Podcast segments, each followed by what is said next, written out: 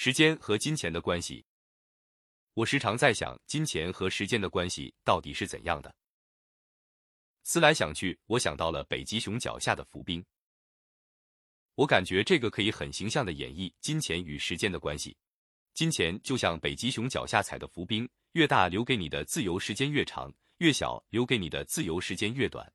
而绝大多数人一开始都只有一小块冰，很少的钱。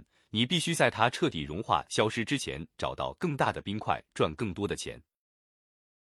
更大的冰块，金钱带来更多的时间，可以让你滑向更远的远方做长期事业，从而有更多机会找到更大的冰块，赚大钱，步步为营，渐入佳境，进入一个良性循环。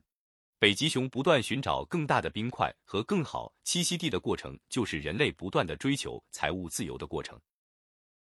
很多人没想明白。金钱和时间的关系是相克相生的。有的人每天很忙很勤奋，白天忙了，下了班再去开个滴滴。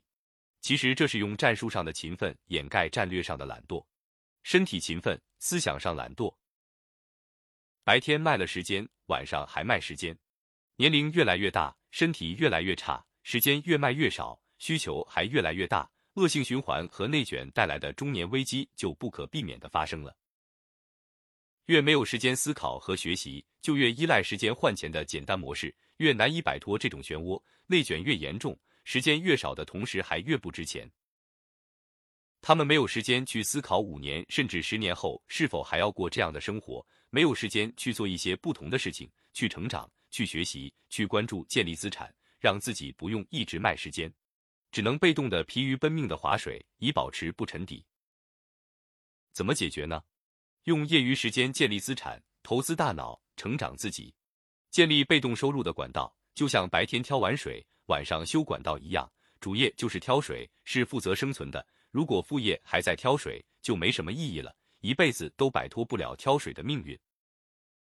副业必须修管道，副业负责发展，是为了有朝一日不用挑水也有水吃。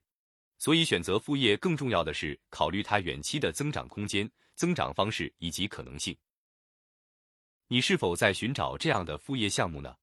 就是既可以短期变现，又能够长期发展，实现复利增长和被动收入。